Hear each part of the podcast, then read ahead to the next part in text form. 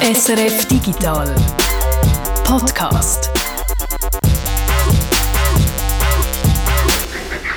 Es ist Freitag, der 2. Juni und das ist der Digital Podcast. Ich bin Peter Buchmann. Und ich, der Jürg Tschirren. Und weißt du was, Peter? Komm, wir machen es mal wieder ganz kurz, weil ich glaube, das hier wird ein eng der lange Podcast voll mit Themen rund um die künstliche Intelligenz. Wieso man da vor Bildfälschungen und Fake News vielleicht doch nicht so fest muss Angst haben. Und dann beschäftigen wir uns auch noch mit der grossen Frage, wie dass man den Einsatz von künstlicher Intelligenz könnte regulieren könnte. Darum schlage ich jetzt mal vor, wir reden hier nicht lang und fangen gerade an, oder? Gut, aber für das alles hast du jetzt doch schön lang geredet. Es tut mir leid, ich habe einfach nicht anders.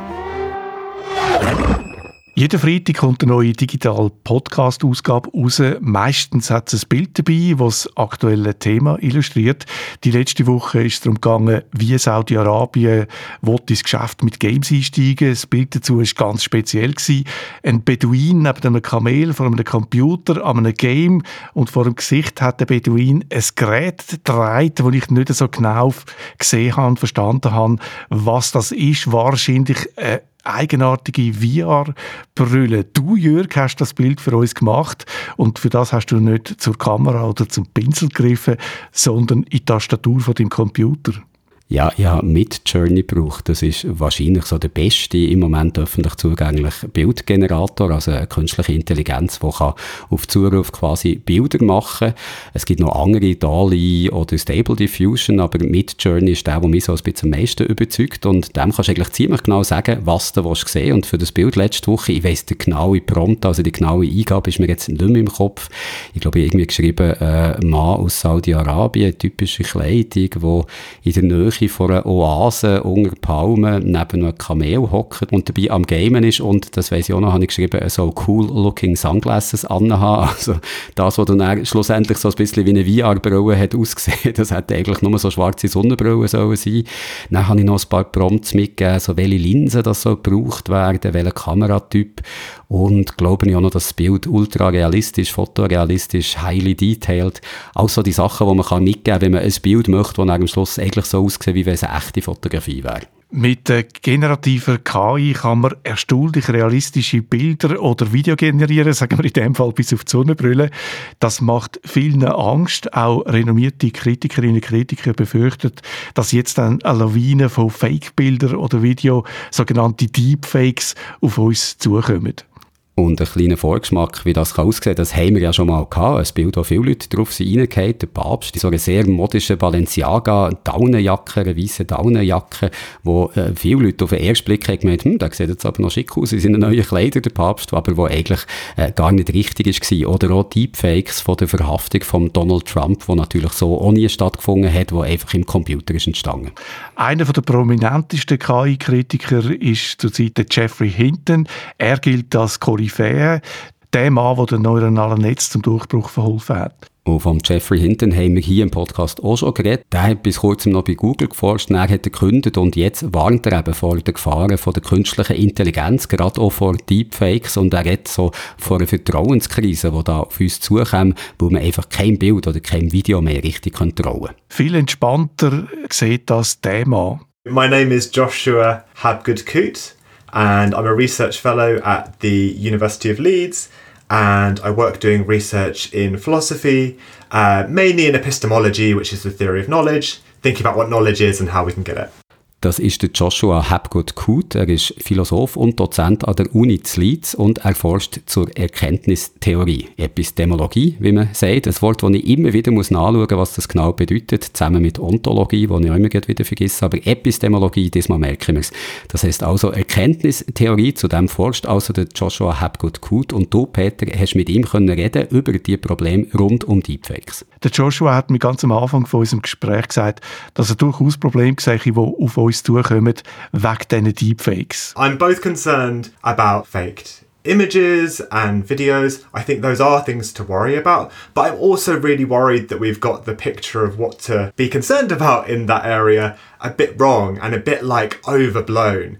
Der Joshua sagt aber, die Katastrophenszenarien, die da gemalt werden, die Bücher oder Artikel, die sind übertrieben und sogar kontraproduktiv. I think that those kinds of books are massively overblowing the problem and are much more likely to cause the skepticism they're warning about than the actual problem that they're thinking about. So I think there are problems to do with deepfakes, but I think they're kind of smaller and of a different shape to what a lot of people think they are. Also der Joshua Hapgood-Kut sagt da, die düsteren Szenarien, die gemalt werden, die führen eigentlich zu einer größeren Verunsicherung als der Deepfaker selber. Wie kommt er zu dem doch eher überraschenden Schluss? Ich muss ein bisschen ausholen. Er hat sich mit der Geschichte von der Fotografie beschäftigt und hat gesehen, dass manipulierte Bilder so alt sind wie die Fotografie selber. Vor rund 160 Jahren hat zum Beispiel der Fotograf William Mammler zu New York behauptet, er könne den Geist von Verstorbenen fotografieren. Und das ist Mitte 19. Jahrhundert so eine gängige Vorstellung gewesen, so ein kleiner Hype, können wir fast sagen. Man kann mit den Toten Kontakt aufnehmen und die Leute haben sich da so in spiritistischen Sitzungen getroffen, um diesen Kontakt herzustellen. Der Mammler ist auf den Trend aufgekumpelt und hat Porträt gemacht von normalen Leuten, also von lebenden Kunden und hat dann in der Dunkelkammer heimlich noch ein zweites Bild von einem Menschen neben oder hinter die porträtierte Person kopiert, so halbtransparent, eben der Geist von einem Toten. Wie lange ist der Mammler mit dieser Masche durchgekommen? Also irgendwann ist das sicher aufgeflogen. Er ist natürlich als Betrüger entlarvt worden. 1869 hat ihn ein Gericht verurteilt. Interessant sind dann die Reaktionen von der Presse auf den Fall gewesen, hat mir der Joshua gesagt. Ein Kommentator in der New York World hat von Lügen in höchst trügerischer Präzision geschrieben. Man könne einer Foto nicht mehr vertrauen. Das Vertrauen in die Fotografie sei jetzt weg. Die heftigen Reaktionen erinnern Joshua sehr stark an die Angstszenarien, die jetzt im Zusammenhang mit Deepfakes zirkulieren. There were enormous, terrified op-eds written in newspapers about the threat of these fake photographs, and it was going to completely destroy trust in all kinds of media. That didn't happen, right? Also die Kommentatoren, die haben von grauenhaften Szenarien geschrieben, wegen der Möglichkeiten zum Fälschen, das zerstöre komplettes Vertrauen in alle möglichen Medien. Ein Szenario, wo, das kann man heute ja sagen, nie eintreten ist. Und da sieht Joshua Parallelen zu heute. Er glaubt eben auch, dass heute wegen Deepfakes keine Katastrophen eintritt.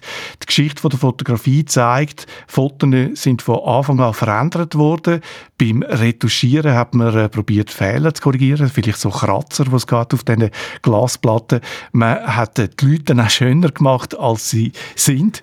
Also so TikTok-Filter, wie wir sie heute kennen, die sind eigentlich nichts Neues. Das war eigentlich nichts Neues gewesen. Oder man hat auch vor der Erfindung vom Farbfilm Schwarz-Weiß-Bilder farbig angemalt und da äh, sind der Fantasie dann keine Grenzen gesetzt gewesen. Ist natürlich dann äh, nicht wirklich natürlich gewesen, der Übergang von dem Anmalen oder von Retuschieren zum Manipulieren, die sind wahrscheinlich ziemlich flüssig gewesen. Es ist ziemlich lang gegangen, bis man auch hat können Fotos drucken in Zeitungen zum Beispiel. Vorher hat man Fotos müssen übertragen von, von der, vom Bild, von, von der Foto auf den Kupferstich manuell. Also wir haben gelernt, Fotos, das ist nie so ein objektives Abbild von der Realität gewesen, wie man vielleicht könnte meinen. Es hat immer die Möglichkeit gehabt, da auf Fälschungen zu machen. Und trotzdem ist es eben nie zu der von den Kommentatoren im 19. Jahrhundert aufbeschworenen Vertrauensapokalypse gekommen. Dafür gibt es verschiedene Gründe. Der Joshua sagt, wir können Bilder besser interpretieren, als dass die Warner, Warnerinnen von einer Deepfake-Apokalypse meinen. Lots of these people who are warning about an infopocalypse aren't very optimistic about people's capacities to tell apart different kinds of images. Wenn man genau anschaut, sieht man bei Deepfakes immer wieder Fehler. Auf einem KI-generierten Bild von Donald Trump hat, äh, hat er zum Beispiel nur neun Finger. Oder man sieht einmal, dass beim Übergang vom Kopf zum Körper etwas nicht stimmt, dass vielleicht äh, Perspektiven vom Kopf und vom Körper nicht zusammenpassen, dass Licht auf dem Gesicht aus einer anderen Richtung kommt, dass ein Schatten nicht stimmt. Er sagt auch, dass es schwieriger und aufwendiger sei, gute Deepfakes zu produzieren, als man so allgemein meint. Natürlich nicht so aufwendig äh, wie zu Zeiten vom Film und der Dunkelkamera, aber man kann eben doch nicht einfach nur auf den Knopf drücken, vor allem nicht, wenn man will, äh, ein Video generieren Jetzt frage ich dich, wie siehst du das? Du hast ja von uns am meisten Erfahrung mit diesen Tools. Also schon ein Bild generieren ist viel aufwendiger, ein gutes Bild, als man vielleicht meint, zumindest wenn man genau das möchte sehen, was man im Kopf hat. Da braucht man wirklich viel, viel Versuch und muss auch Kompromiss eingehen. Und so richtig das, was man sich hat vorgestellt ist bei mir jetzt noch nie rausgekommen.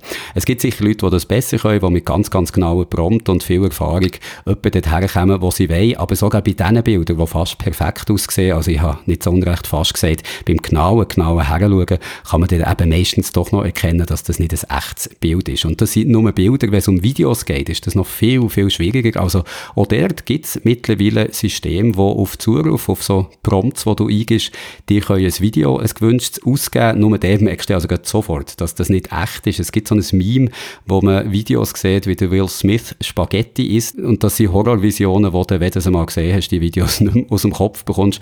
Also ein überzeugendes Video zu machen mit einer künstlichen Intelligenz, mit Prompts, etwas, wo die Leute könnten darauf eingehen, das geht vielleicht für ganz ein paar Sekunden und beim genauen Heranschauen sieht man trotzdem, dass es falsch ist, ob schon sehr, sehr viel Aufwand muss reingesteckt werden. Man kann sagen, bei Deepfakes, da es heute viele Möglichkeiten, aber wir stehen noch am Anfang. Man kann allerdings davon ausgehen, dass die Technologie immer wieder besser wird und in Zukunft vielleicht auch weniger Fehler macht. Und da sagt Joshua, wir haben auch noch andere Möglichkeiten, zum Fälschungen zu erkennen. We have lots of tools. We can pay attention to context and look at whether reliable news sources have come out with a story that corroborates what an image is showing. Wir können auf den Kontext achten und wir können überprüfen, ob andere Medien über einen Vorfall berichtet haben.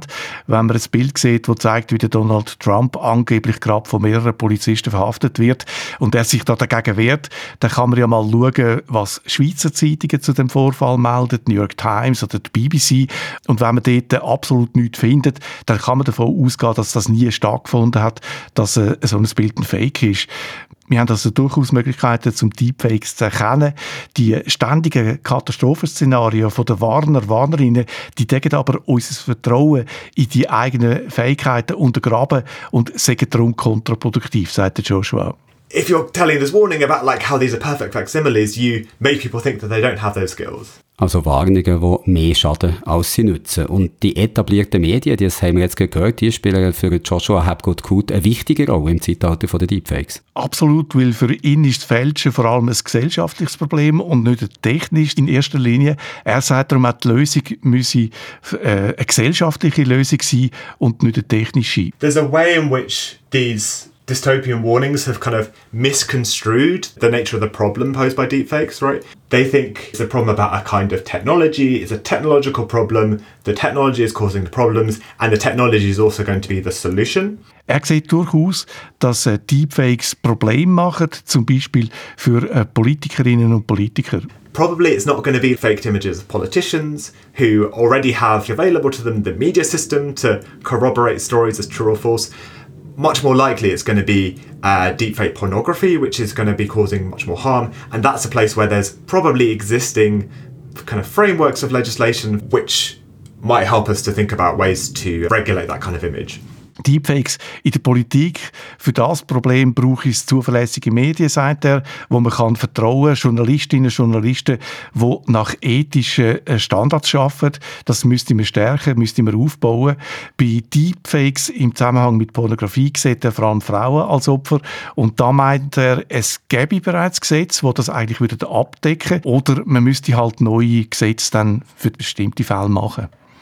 Also fassen wir mal zusammen. Der Joshua Hapgood Kut, der sagt, ja, es wird in Zukunft sicher Probleme geben mit Deepfakes, aber so die totale Vertrauenskrise, der totale Vertrauenskollaps, die epistemologische Apokalypse, wo da ein paar Leute aufbeschwören, die sehen nicht auf uns zukommen. Weil er sagt, wir sind diesen KI-generierten Bildern ja nicht einfach ausgeliefert. Wenn man ein Deepfake genau anschaut, dann kann man durchaus erkennen, dass es da Unstimmigkeiten drauf gibt, sagt Joshua Hapgood Kut. Und man kann auch auf verlässliche verlässliche Newsquellen zugreifen und so überprüfen, ob ein Ereignis tatsächlich stattgefunden hat oder nicht. Was der Joshua Hapgood Kut dazu meint, das haben wir jetzt gehört. Zum Schluss jetzt aber noch die Frage an dich, Peter. Wie siehst du selber das? Wie schätzt du das ein? Könnten da trotzdem gravierende Probleme wegen Deepfakes auf uns zukommen? Als ich zuerst von Joshua seine Idee gelesen habe, gehört habe, da habe ich gedacht, das ist weltfremd, der ist weltfremd. Äh, typisch Philosoph. Natürlich gibt es riesige Probleme mit Deepfakes, natürlich explodieren die jetzt und natürlich gibt es einen Vertrauensverlust. Jetzt, als ich mit ihm geredet habe und auch seine Argumente verstehe, sehe ich das anders. Ich glaube, die Horrorszenarien im Zusammenhang mit Bildern, die mit KI gefälscht wurden, sind, sind tatsächlich übertrieben. Aber es gibt sicher Probleme, wahrscheinlich nicht die, wo wir jetzt darüber reden. Ich habe das Gefühl, dass wir vor allem ein Problem bekommen mit Sachen, die wir gar noch nicht auf dem Radar haben. Die Leute kommen auf ganz neue Ideen, wie man KI kann einsetzen kann, auf gute und leider auch auf schlechte. Wir wissen noch nicht, was da alles auf uns zukommt, was da noch passiert. Und wenn man zurückschaut auf die Geschichte von Social Media, da kann man sagen, niemand hat vor 20 Jahren vorausgesehen, dass junge Menschen, vor allem Frauen, einmal psychische Probleme bekommen wegen Social Media. Heute gibt es starke Hinweise, dass das tatsächlich so ist. Niemand hat gesehen, wie stark das Social Media die traditionelle Medienlandschaft verändert und was das dann für Auswirkungen auf Demokratie hat. Ich glaube, mit Deepfake passiert etwas Ähnliches. Jetzt ist einfach noch zu früh zum Verstehen, was dann alles auf uns durchkommt. Wie siehst du das?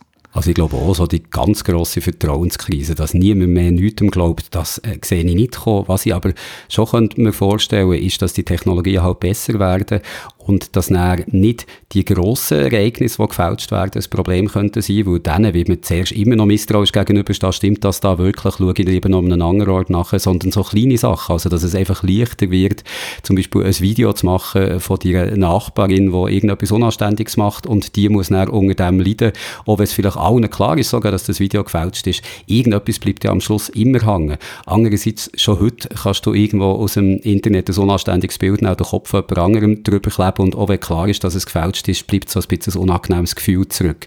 Also von dem her bin ich da eigentlich äh, ein bisschen auf der gleichen Linie wie der Joshua Hapgood Good. Das Problem, das ist eher ein gesellschaftliches als ein technisches. Also rein die technischen Mittel hätten wir heute schon, aber wir haben vielleicht nicht immer die gesellschaftlichen Mittel oder das gesellschaftliche Verständnis, dass das, was technisch möglich ist, nicht so schlimme Auswirkungen kann.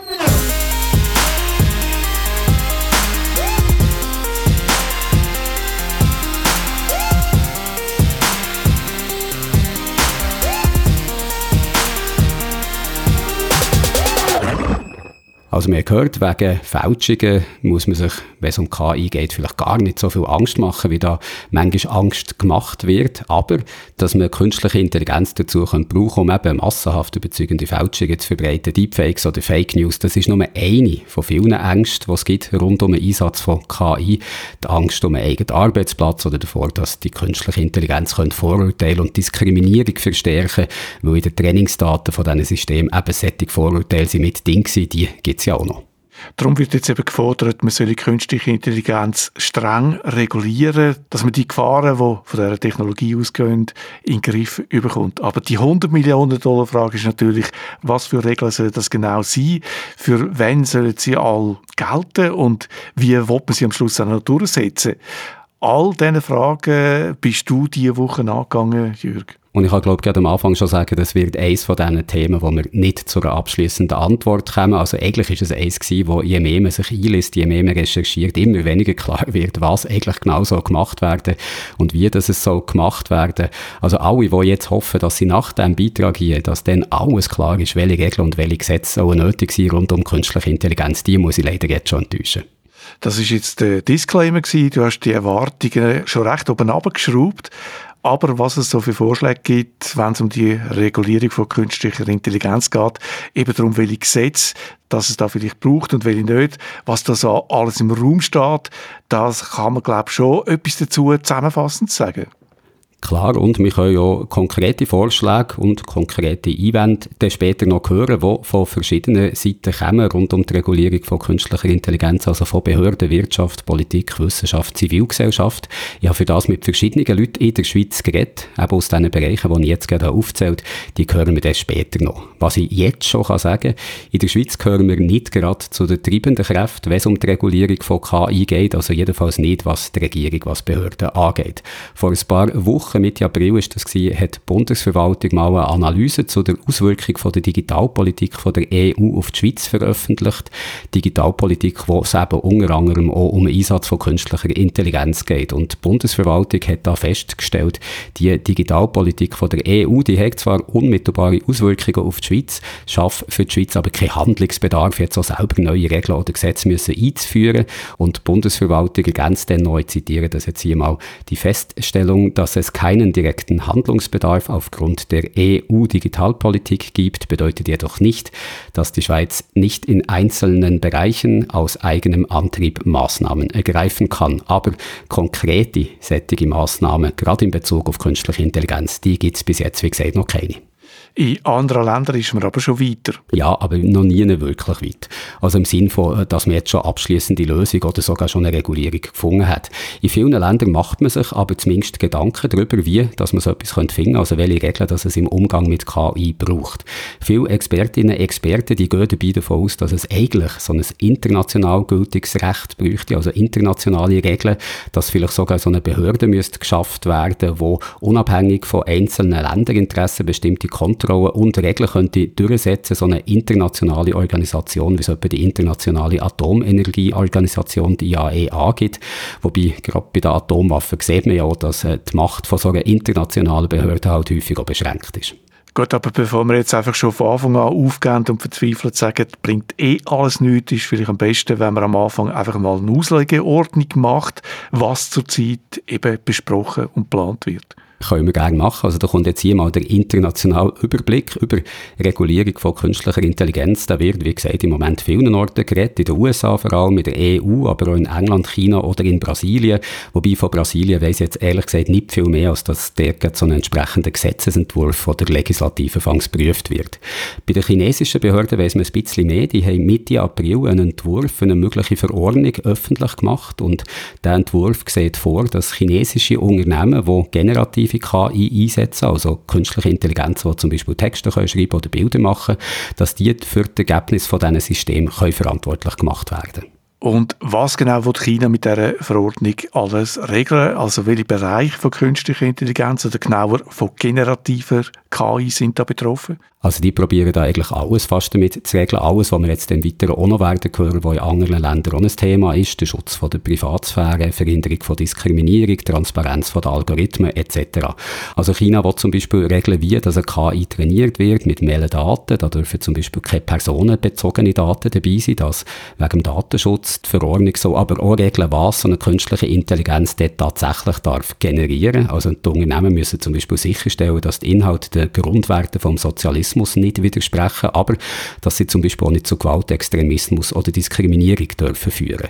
Und wer gegen die Regeln verstößt, der muss dann mit Geldstrafen zwischen 10.000 Jan und 100.000 Jan rechnen. Das sind etwa 1.200 Franken bis 12.000 Franken. Nicht gerade viel, aber ohne Strafverfahren soll möglich sein. Da weiß ich jetzt aber nicht, was für Strafen das dann könnte drohen.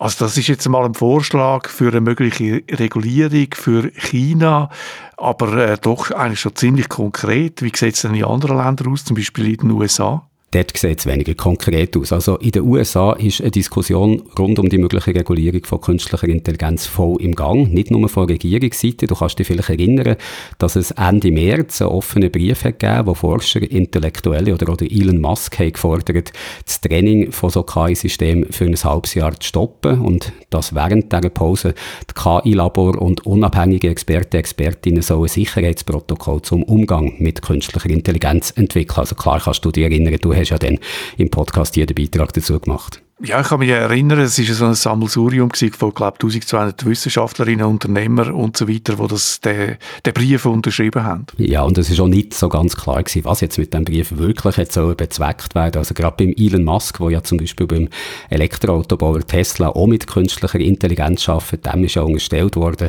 dass das Moratorium vor allem ihm hat sollen nutzen, damit er während diesen sechs Monaten so den anderen in diesem Feld könnte aufholen. Aber so insgesamt zeigt das Beispiel jetzt einfach noch einmal die Regulierung von künstlicher Intelligenz, die ist im Moment in aller Munde, nicht nur bei den Regierungen. Kommen wir doch nochmal zurück auf die USA, was da so auf Regierungs- und Behördenebene in dieser Sache am Laufen ist. Wirklich konkret gibt es noch nicht, hast du gesagt, aber sicher schon Vorschläge. Ja, schon im letzten Jahr hat das Weiße Haus den sogenannten Blueprint for an AI Bill of Rights veröffentlicht. Auf Deutsch würde das etwa heissen, Entwurf für eine KI-Verfassung.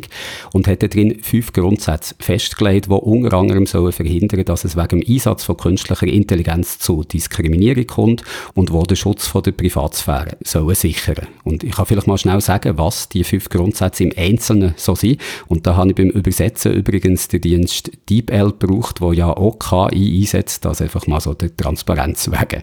Also der erste Grundsatz, die Nutzer, die Nutzerinnen, die sollen vor unsicheren oder unwirksamen Systemen geschützt werden. Zum Beispiel indem äh, bei der Entwicklung von so KI-Systemen verschiedene Interessensgruppen und Fachleute konsultiert werden, also dass die nicht einfach von einem Unternehmen im stillen Kämmerchen dürfen entwickelt werden und auch indem die Systeme vor der Einführung testet und auch später noch laufend überwacht werden. Das wäre jetzt so der erste Grundsatz gewesen. Der zweite ist der Schutz vor algorithmischer Diskriminierung Diskriminierung, also dass sichergestellt wird, dass KI-Systeme nicht Vorurteile internalisiert haben durch ihre Trainingsdaten und dann auch Leute zum Beispiel wegen ihrer Herkunft, Hautfarbe, Geschlecht, Religion, Alter und so weiter könnten benachteiligen. Das soll auch vor der Einführung und auch später während dem Betrieb laufend getestet werden und die Ergebnisse von diesen Tests, die sollen auch öffentlich gemacht werden. Der dritte Grundsatz, der in den USA da gefordert wird, ist der Datenschutz. Also KI-Systeme sollen keine persönlichen Daten können missbrauchen. Die Nutzer, die Nutzerinnen, die sollen selber können bestimmen, was mit ihren Daten passiert.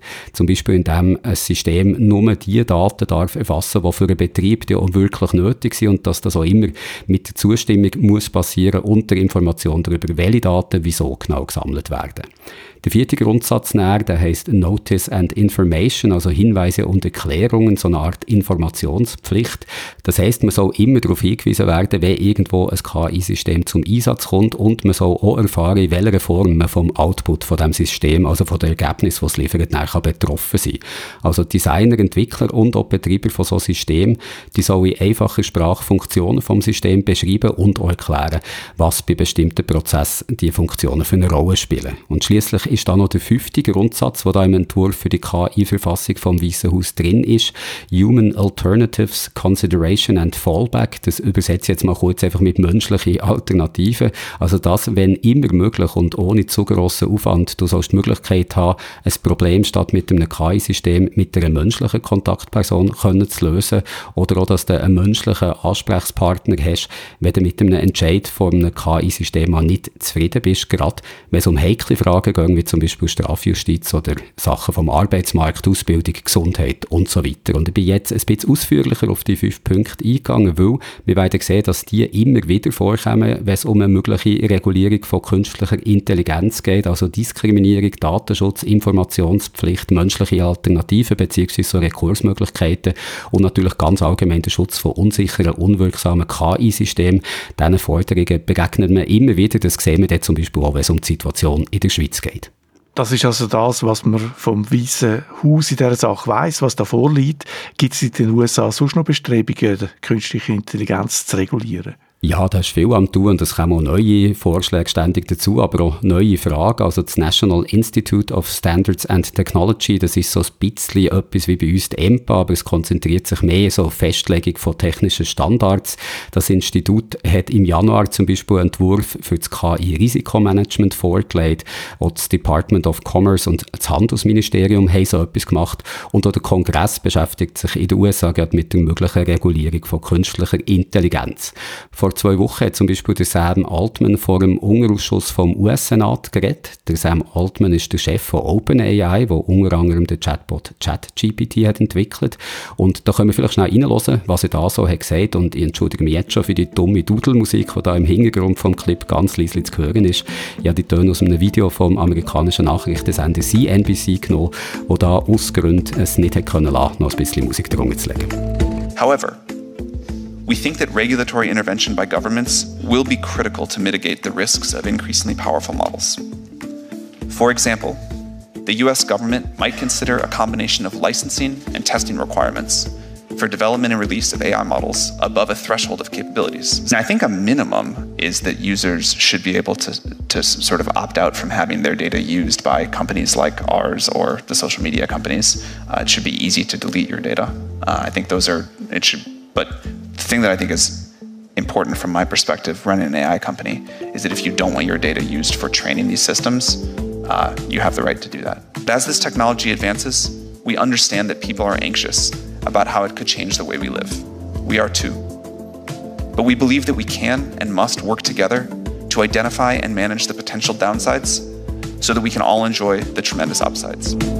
Das also der Sam Altman von OpenAI bei seinem Auftritt vor dem US-Senat. Und der Altman hat dabei eben selber gefordert, dass der Einsatz von künstlicher Intelligenz stärker müssen reguliert werden dass zum Beispiel staatliche Lizenzen sollen nötig sein, um solche Systeme zu entwickeln. Wobei auch Kritiker, Kritikerinnen schnell angemerkt haben, dass so etwas natürlich OpenAI durchaus könnte gut kommen, weil die hätten mit, so eine Lizenz zu bekommen. Viele andere, kleinere Konkurrenten aber nicht. Also die könnten da so elegant noch ein bisschen Konkurrenz ausschalten.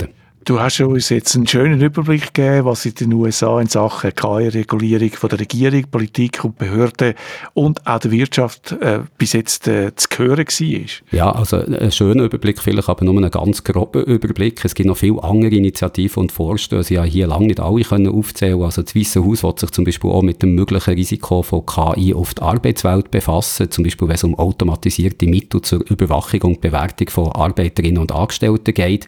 Und ich muss auch noch ergänzen, Grenzen. Es gibt nicht nur Versuche, neue Regeln zu schaffen, sondern auch einfach bestehende Vorschriften jetzt auch auf KI-Technologie anzuwenden. Also verschiedene US-Behörden, unter anderem die Federal Trade Commission, die FTC, unter Linda Kahn oder das Department of Justice, die haben Ende April gemeinsam erklärt, dass sie das so machen bestehende Regulierung jetzt neu auf KI auch können anwenden Das ist ein Ansatz, der von vielen Beobachtern, Expertinnen gelobt wird.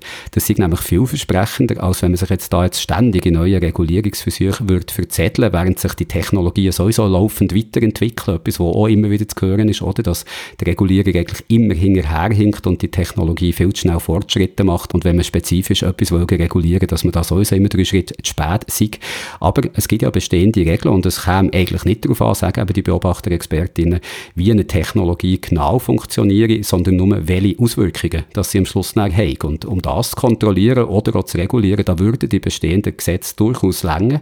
Die würde ja nicht einfach nicht mehr gelten, nur weil da irgendwo im Hintergrund noch eine KI zum Einsatz kommt. Guter Punkt, behalten wir gerne mal im Hinterkopf. Nur weil irgendwo KI draufsteht, heisst ja das nicht, dass man sich da gerade in einem rechtsfreien Raum bewegt. Aber kommen wir von den USA zurück auf Europa. Auch da wird ja die Frage, wie man künstliche Intelligenz könnte regulieren, heiß diskutiert. Ja, und in der Frage von so einer möglichen Regulierung ist man in der EU wahrscheinlich weltweit am weitesten. Oder hat sicher die strengeren Vorstellungen davon, wie so eine Regulierung könnte aussehen als zum Beispiel in den USA. Man vertraut in Europa auch nicht so fest darauf, dass die Unternehmen das vielleicht auch selber könnten machen, also dass die so selber sich könnten regulieren. Dass Europa strenger ist als die USA, wenn es um Fragen von digitalen Technologien geht, das ist ja nicht ganz neu, kann man anmerken. Das sieht man zum Beispiel auch beim Datenschutz, wo es in der EU mit der europäischen Datenschutzgrundverordnung viel strengere Regeln gibt als in den USA. Und vielleicht hat man in Europa halt auch ein bisschen weniger Beishemmung,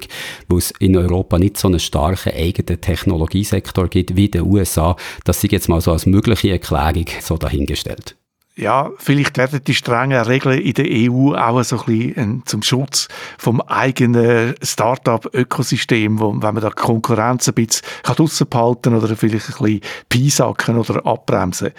Mich nimmt es natürlich Wunder, was da, was das für strenge Regeln sind, die da in Bezug auf künstliche Intelligenz geplant sind in Europa. Also da muss ich jetzt zuerst auch eines sagen, in Europa ist genau wie in den USA einiges am Gehen an verschiedenen Orten und es ist auch wie in den USA ziemlich unübersichtlich, genau was alles wo. Darum, Entschuldigung, jetzt schon mal, wenn ich jetzt der ein oder andere Vorstoß hier nicht aufzähle, aber ich glaube, das Wichtigste, dass sollte jemand dabei sein.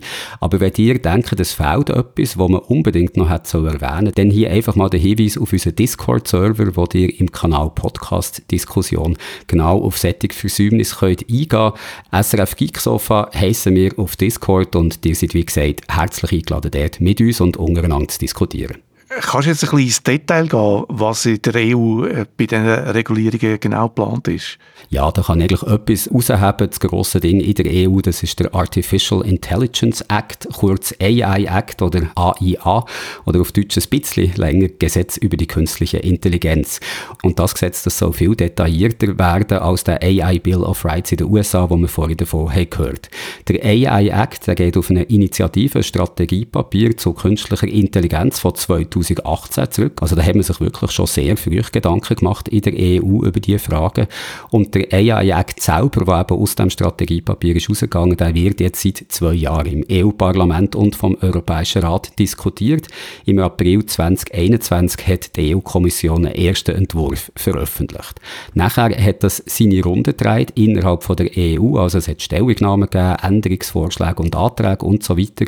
Und dann hat der Rat von der EU Ende 2022 noch einen eigenen Entwurf präsentiert, ein bisschen revidiert, zum Teil auch ein bisschen abgeschwächt im Vergleich zu dem, was vorher war. Und jetzt Mitte Mai von diesem Jahr hat auch noch die Ausschüsse vom EU-Parlament ihre Positionen dazu verabschiedet. Also man sieht vielleicht, EU-Politik, die ist kompliziert und was noch dazu kommt, so der Aufruhr rund um neue KI-Technologien wie ChatGPT, wo jetzt während dem ganzen Prozess ist entstanden, da hat die Verhandlungen nochmal verzögert, also da hat man nochmal auf neue Fragen müssen eingehen. Aber jetzt im Juni soll der ein endgültiger Vorschlag vom Parlament kommen. Mit dem muss man aber auch sagen, ist die Sache dann noch lange nicht am Ende, dann fangen weitere Verhandlungen an, um sich auf einen endgültigen Text von der Verordnung können zu einigen und das könnte noch bis zum nächsten Jahr gehen. Zwei Jahre später etwa könnte der AI-Act dann auch wirklich in Kraft treten. Also man geht so davon aus, dass es nicht vor 2025, wahrscheinlich erst 2026 wird sein das braucht alles seine Zeit und das geht noch ein Weile, aber das ist gut für uns. Dann hast du ja jetzt noch Zeit, um uns zu erklären, um was es in dem AI-Act der EU dann genau geht, weil das hast du bis jetzt eigentlich noch nicht gesagt. Ja gut, das wäre vielleicht noch gescheit, über das zu reden. Also die EU wählt mit dem AI-Act den sogenannten risikobasierten Ansatz. Das heißt, sie schert nicht einfach alle KI-Technologie über den gleichen Kamm, sondern unterscheidet verschiedene Kategorien, wo ein verschiedene grosses Risiko damit soll verbunden sein. Insgesamt sind es vier Risikokategorien, geringes Risiko, beschränktes Risiko, grosses Risiko und dann noch unannehmbares Risiko. Und die Anwendungen von dieser letzten Kategorie, die sollen dann ganz verboten werden. Was sind das jetzt für Anwendungen, die mit dem höheren Risiko und bei welchen sieht die EU nur ein geringes Risiko? Sollen die auch noch irgendwie reglementiert werden? Ja, ich kann es vielleicht auch mal von hinten durchgehen. Also zur Kategorie mit dem geringen Risiko, da zählen zum Beispiel Spamfilter, wo KI zum Einsatz kommt, oder künstliche Intelligenz, die irgendwie in Games eingesetzt wird. Das oder so einen Verhaltenskodex Länge, wo die entsprechenden Entwickler einfach sagen, was, dass sie sich da jemanden halten Ein beschränktes Risiko hätten dann zum Beispiel künstliche Intelligenz Chatbots oder KI-Systeme, die versprechen, sie könnten Emotionen erkennen. Da müsste jeweils transparent gemacht werden, dass da KI zum Einsatz Einsatz kommt. Ein grosses Risiko, da wird zum Beispiel der Einsatz von künstlicher Intelligenz im Bereich von Ausbildung, von Arbeitswelt, von der Justiz oder der Medizin dazu zählt. Sättigungssysteme, die dürften dann erst eingesetzt werden, nachdem sie eingehend geprüft wurden. Und dann schließlich noch das unannehmbare Risiko, da tut der AI-Act KI-System darunter zählen, zum Beispiel zur Gesichtserkennung oder Sättigung, die so automatisiert einen sogenannten Social Score sollen erstellen. Also so etwas, wie man es aus aus China kennt, wo mit Punkt soll bewertet werden, wie gut sich jemand ins System einfügt. Sättige künstliche Intelligenzen, die wären eben mit einem unannehmbaren Risiko verbunden und sollten ganz verboten werden. Aber ich habe schon gesagt, die ganze Verordnung, die ist noch lange nicht zu Ende diskutiert äh, von Seiten der Forschung und der Wirtschaft und man hört, es gibt grossen Druck von so US-Unternehmen, die da jetzt viel Lobbying machen. Da gibt es die Ängste, die EU könnte überregulieren und Europa könnte bei der Entwicklung von KI-Technologie darum im Vergleich zum Rest der Welt ins Hintertreffen geraten. Also es herrscht noch nicht einmal Einigkeit darüber, ob die Einteilung in verschiedene Risikokategorien überhaupt sinnvoll ist und auch welche KI-Anwendungen dann am Schluss in welcher Kategorie sollen landen. Und wahrscheinlich auch, wie die Regulierung von den einzelnen Kategorien dann in der Praxis genau umgesetzt werden soll. Das natürlich auch, ja. Das ist ganz allgemein bei der Regulierung von künstlicher Intelligenz eine offene Frage. Also so weit, dass man das schon genau wüsste. Da ist man noch nie, nicht nur mit der EU, also auf der ganzen Welt weiß man das noch nicht genau. Und umstritten ist übrigens auch, vor allem in der EU, aber auch an anderen Orten macht man sich da Gedanken darüber, umstritten ist, ob jeweils nur einzelne Anwendungen sollen reguliert werden oder auch die KI-Modell, also KI-Technologie, wo diesen Anwendungen zugrunde liegt. Konkret gesagt zum Beispiel soll nur ChatGPT oder irgendein Dienst, der aus ChatGPT rausgeht, reguliert werden oder auch das Sprachmodell GPT, wo hinter dem Ganzen dahinter steht. Also das grosse Sprachmodell, wo dann die einzelnen Anwendungen eigentlich antreibt. Im Fall von der EU sagen da die einen, eigentlich Schaden anrichten können ja nur die spezifischen Anwendungen, die aus diesen Modellen entstehen. Andere sagen dagegen, nein, die Modelle selber, also die grossen Sprachmodelle zum Beispiel, hinter einzelnen Anwendungen, die müssten auch kontrolliert, reguliert werden, weil beim Training von denen, da hat sich ja schon Fehler oder Vorurteile können reinschleichen, die dann einfach in die einzelnen spezifischen Anwendungen dann würden was aber die Entwickler von diesen grossen Sprachmodellen dann nicht müssen stören, die können sich einfach zurücklehnen und sagen, ja, uns betrifft es ja nicht. Es gibt darum auch Forderungen, die Entwickler von diesen Systemen, die müssten schon genau angeben, mit welchen Daten sie ihr System trainiert haben, zum Beispiel auch um Verletzungen vom Urheberrecht zu verhindern, wobei natürlich auch da wieder die grosse Frage ist, wie so Forderungen dann praktisch sollen umgesetzt werden. Aber das ist, glaube ich, also das Wichtigste, was in der EU in Sachen Regulierung von künstlicher Intelligenz läuft, wobei ich auch da noch ergänzen kann, dass es natürlich auch in der EU schon bestehende Gesetze gibt, die bei der KI könnten zum Einsatz kommen. Allen voran die schon erwähnte Europäische Datenschutzgrundverordnung, also DSGVO, zum Beispiel wenn es darum geht, ob beim Training von KI-Daten Daten sind zum Einsatz kommen, die datenrechtlich geschützt sind, da könnte DSGVO etwas dazu beitragen. Und nur um ganz zum Schluss hier die Länderübersicht noch komplett zu machen, auch in England, wo ja nicht mehr zur EU gehört, gibt es so ganz schwache Bemühungen, die KI zu regulieren, aber dort ist man wirklich noch gar nie, also da gibt es noch gar keine konkreten Pläne. Wir haben in China angefangen, wir sind dann auf Amerika, dann auf Europa und jetzt kommen wir zum sechsten Kontinent. Ja gut, vielleicht der ganze Kontinent, in einer Insel. Ich meine natürlich die Schweiz. Du hast ja am Anfang gesagt, bei uns ist in Sachen KI-Regulierung nicht wahnsinnig viel los. Ja, darum gibt es von verschiedenen Seiten die Forderung, der Bundesrat so da ein bisschen vorwärts zu machen. Der Gerhard André, ich weiß nicht, ob er Gerhard oder Gerhard heißt, der ist Nationalrat von der Grünen aus dem Kanton Freiburg.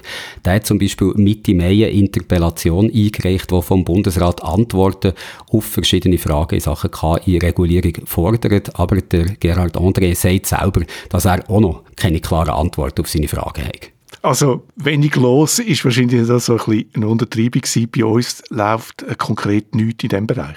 Es laufen schon ein paar Sachen doch und das Konkreteste würde ich mal sagen, kommt bis jetzt vom Wirtschaftsverband SWICO, wo die Interessen der Unternehmen vertritt, die in der Informations- und Kommunikationstechnologie tätig sind, also in der ICT-Branche. Die Geschäftsführerin von der SWICO ist übrigens Judith Belesch, die als Vertreterin von der Grünliberalen im Nationalrat ist und sie können dann nachher zusammen mit anderen Stimmen noch im Interview hören. SWICO hat Ende April ein Merkblatt zur Nachvollziehbarkeit von Algorithmen veröffentlicht veröffentlicht. Das kann man online einsehen. Ich mache den Link dazu in den Show Notes von diesem Podcast hier.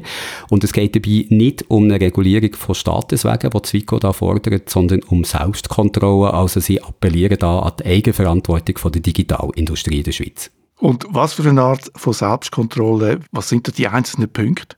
Also die kommen einem bekannt vor. Wir haben jetzt eigentlich alles auch schon gehört im Ausland, unter anderem eben in dem Entwurf für eine KI-Verfassung in den USA, dem Blueprint for a Bill of Rights. Also es geht darum, dass Digitalfirmen selber sollen transparent machen, zum Beispiel wo und wie, dass sie künstliche Intelligenz einsetzen.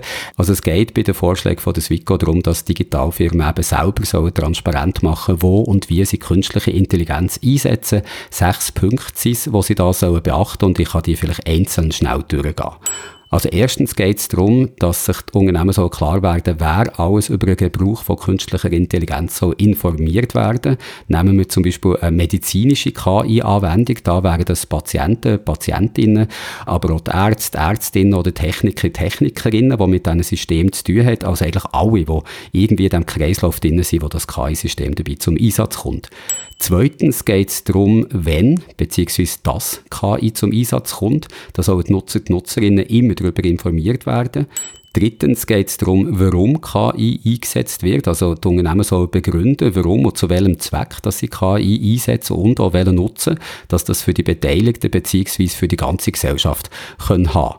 Viertens geht es darum zu erklären, wie die entsprechende KI genau funktioniert. Und da sagt Zwico selber, dass sie wahrscheinlich nicht ganz einfach, nicht zuletzt, wo das zum Teil auch Geschäftsgeheimnis könnte sein. Immerhin soll erklärt werden, wie so ein KI-System grundsätzlich funktioniert funktioniert, also mit welchen Daten zum Beispiel, dass es ist trainiert worden und auf welche, dass es schon noch zugreifen im Betrieb und auch welche wissenschaftliche Methoden und Modelle das beim Einsatz verwendet werden oder dem Einsatz zugrunde liegen. Und dennoch, und das scheint mir alles schon um einiges schwerer zu vermitteln noch als das, was ich jetzt schon aufgezählt habe, wie das System zu einem spezifischen Entscheid kommt, also wie der Zusammenhang von Input und Output ist und auch wie das das System lehrt. Über das sollen die Firmen eben Auskunft geben und zwar in ihrer Sprache wahrscheinlich, die die Leute auch sollten verstehen, weil sonst nützt es ja wenig. Kommen wir noch zum fünften Punkt, der ist dann dafür ein bisschen einfacher. Da geht es darum, dass man die Möglichkeit soll haben, den Entscheid von KI-System zu korrigieren. Also die Nutzer, die Nutzerinnen, die sollen die Möglichkeit oder eine Ansprechstelle haben, um fehlerhafte Entscheidungen können zu korrigieren. Und sechstens geht es des WICO schließlich noch darum, dass die Unternehmen erklären, welche ethischen Grundsätze dass sie beim Einsatz von künstlicher Intelligenz befolgen, beziehungsweise dass sie eben sagen, ob sie sich dabei irgendeinem Verhaltenskodex haben angeschlossen. Mit der Regulierung, wie die EU im AI-Act anstrebt, da ist Zwico übrigens nicht einverstanden. Da sagt sie, das sei unpraktikabel und schwerfällig, weil es zu sehr auf spezifische Technologien abziele, eben zum Beispiel durch die Unterteilung in verschiedene Risikokategorien. Und das weiß ich für die Schweiz nicht. Also fassen wir nochmal zusammen, was wir bis jetzt gehört haben. Äh, eigentlich vor allem, dass in vielen Ländern etwas am tun ist, dass die Regulierungen von künstlicher Intelligenz, dass man darüber nachdenkt, aber dass man bei der praktischen Umsetzung noch nicht wahnsinnig weit ist. Ja, eigentlich ist es sogar noch weniger. Also wenn man sich all so die Stimmen anschaut und all die Vorstöße, dann kann man einfach nur feststellen, es gibt noch keinen Konsens darüber, wie so eine Regulierung genau so aussehen. Also was alles davon soll betroffen sein, ob spezifische Anwendungen nur sollen sein oder KI-Technologie als Ganzes, inklusive eben der grossen Sprachmodell hinter Anwendungen wie ChatGPT. Einigkeit herrscht einfach, glaube ich, nur darüber, dass es Regeln braucht und man kann sich vielleicht auch auf ein paar Bereiche einigen, wo es so Regeln braucht. Also zum Beispiel, dass die Leute sollen darüber aufgeklärt werden, wenn irgendwo ein KI-System zum Einsatz kommt, das ist, glaube ich, unbestritten und auch, dass es so Möglichkeiten geben, allfällige Fehlentscheide von Menschen auch noch können zu korrigieren und äh, Einigkeit herrscht eigentlich auch, dass KI-System niemand diskriminieren und dass sie auf den Datenschutz und Urheberrecht sollen Rücksicht nehmen. Nur wie das denn alles konkret so umgesetzt werden, das weiß wirklich noch niemand so genau, beziehungsweise die Meinungen gehen da zum Teil wirklich stark auseinander. Darum schlage ich jetzt mal vor, lassen wir uns doch ein paar von diesen Meinungen an. Ich habe, wie am Anfang schon gesagt, mit verschiedenen Expertinnen und Experten in der Schweiz über eine mögliche Regulierung von künstlicher Intelligenz können reden, mit fünf verschiedenen Leuten, um genau zu sein. Das ist zum einen Angela Müller. Sie ist Leiterin von der gemeinnützigen Organisation Algorithm Watch Schweiz. Sie vertritt so Seite von der Zivilgesellschaft. Dann habe ich geredet mit dem Florent Duvenin. Er hat den Lehrstuhl für Informations- und Kommunikationsrecht an der Uni Zürich und vertritt hier die rechtswissenschaftliche Perspektive. Dann habe ich geredet mit dem Joachim Buhmann. Er ist Professor am Institut für maschinelles Lernen an der ETH Zürich. Der zeigt uns so die wissenschaftliche, technische Seite auf. Dann habe ich, wie schon gesagt, gesagt, mit der Judith Belesch können reden, der Geschäftsführerin vom Branchenverband Zwico und eben GLP-Nationalrätin. Sie vertritt die Seite von der Wirtschaft und so, so ein bisschen ihre politische Meinung. Und am Schluss habe ich noch geredet mit dem Thomas Schneider. Er ist Vizedirektor vom BAKOM, dem Bundesamt für Kommunikation, was sich in der Schweiz auch mit Fragen von künstlicher Intelligenz beschäftigt. Und er vertritt dort Behördensicht. Ich habe allen fünf ungefähr die gleichen Fragen rund um die Regulierung von künstlicher Intelligenz gestellt. Und jetzt hören wir gesehen, wie sie da jeweils unterschiedlich darauf haben geantwortet. Und damit man die Übersicht vielleicht nicht ganz verliert, wer da jeweils am Reden ist, schalte ich mich dazwischen aber auch noch ganz kurz ein, um eben zu sagen, wen man da gerade hört. Also Peter, bist du bereit? Ich bin ganz ohr. Gut, dann fangen wir mal an mit dieser Fragerunde und als erstes mit der Frage an Angela Müller von Algorithm Watch Schweiz, wo für Sie die grössten Probleme und Gefahren beim Einsatz von künstlicher Intelligenz so liegen. Ich glaube, was man schon sieht bei diesen Systemen, ist, dass ähm, das System selber ja keine böse Absichten haben oder ähm, auch keine gute Absichten, sondern einfach ein Werkzeug sind. Aber durch die Art und Weise, wie sie halt entwickelt werden, wie sie eingesetzt werden, können Auswirkungen haben auf Menschen und auch auf Gesellschaft. Man sieht, dass sie diskriminierende Auswirkungen mit sich bringen, aber auch andere Arten von Grundrechten verletzen, zum Beispiel, dass sie es schwierig machen für Leute, sich ähm, zur Wehr zu setzen. Also, weil die Leute halt nicht wissen, wie sie betroffen worden sind von dem System. Und auch das ist ein Grundrecht, also das Recht auf Zugang auch zu Rechtsmitteln.